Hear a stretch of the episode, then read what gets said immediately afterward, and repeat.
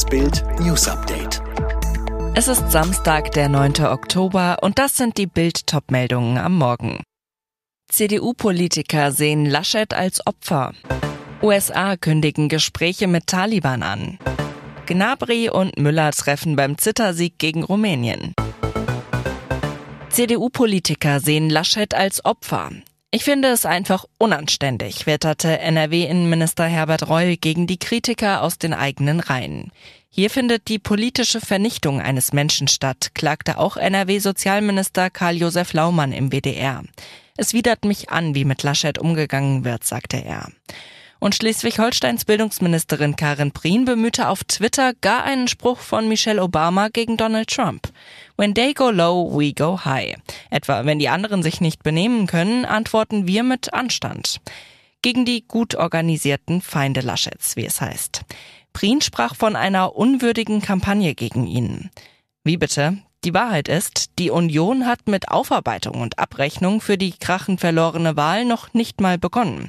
Jeder Wirtschaftsboss, der für einen Gewinneinbruch von minus 8,9 Prozent verantwortlich ist, wäre längst abgelöst. Um seine Nachfolge würden sich andere kümmern. Wie kann man sich so verrechnen? Riesenaufregung um die vom Chef des Robert Koch Instituts massiv nach oben korrigierte Impfquote. Am Donnerstag kam heraus, in Deutschland sind 3,5 Millionen Menschen mehr geimpft als offiziell angegeben. Zusätzliche Corona-Maßnahmen deshalb nicht mehr nötig. Jetzt gerät der verantwortliche RKI-Chef Lothar Wieler, Professor für Mikrobiologie und Tierseuchenlehre, in Erklärungsnot.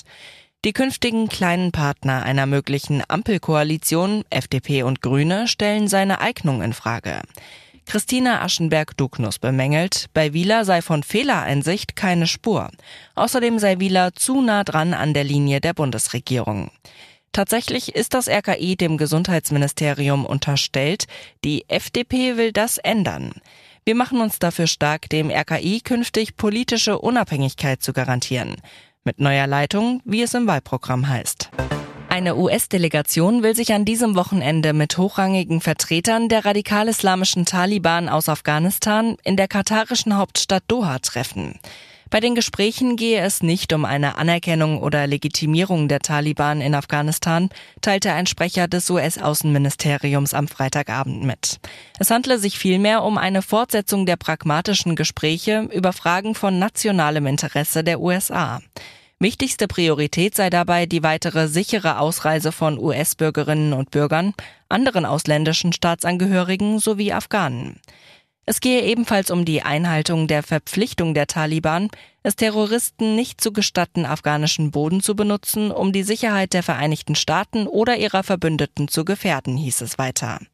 Man wolle die Taliban dazu drängen, die Rechte aller Afghanen, einschließlich der Rechte von Frauen und Mädchen, zu respektieren und eine inklusive Regierung mit breiter Unterstützung zu bilden. Der zeitgleiche Ausfall von WhatsApp, Instagram und Facebook hatte am Montag Milliarden Menschen betroffen. Fast sechs Stunden lang waren die Internetgiganten down. Jetzt gab es erneut eine größere Störung. Bei dem Portal allestörungen.de haben sich am Freitagabend tausende Menschen gemeldet. Instagram und Facebook haben die Probleme bestätigt. Nach wenigen Stunden war die Störung allerdings wieder behoben. Bei allestörungen.de gingen am Freitag nach 20.15 Uhr mehr als 22.000 gemeldete Störungen ein. Die Mehrheit der User beklagte Ärger mit Instagram. In der Spitze waren es mehr als 20.000 Beschwerden. Zoff mit WhatsApp und Facebook hatten jeweils fast 1000 Nutzer. Auch bei downdetector.com gab es deutliche Ausschläge. Im Vergleich zum Down am Montag waren es am Freitag aber deutlich weniger Fälle. Die Dienste waren nicht für alle gestört. Weil sie einer Grizzlybärin und deren Jungen für ein Bild zu nahe kam, muss eine junge Amerikanerin für vier Tage ins Gefängnis. Sich einem Grizzly mit Jungen zu nähern, ist einfach nur dumm, sagte Staatsanwalt Bob Murray bei der Urteilsverkündung im Bundesstaat Wyoming. Es sei pures Glück, dass die 25-Jährige als Angeklagte im Gericht sitzt und nicht als zerfleischte Touristin geendet sei.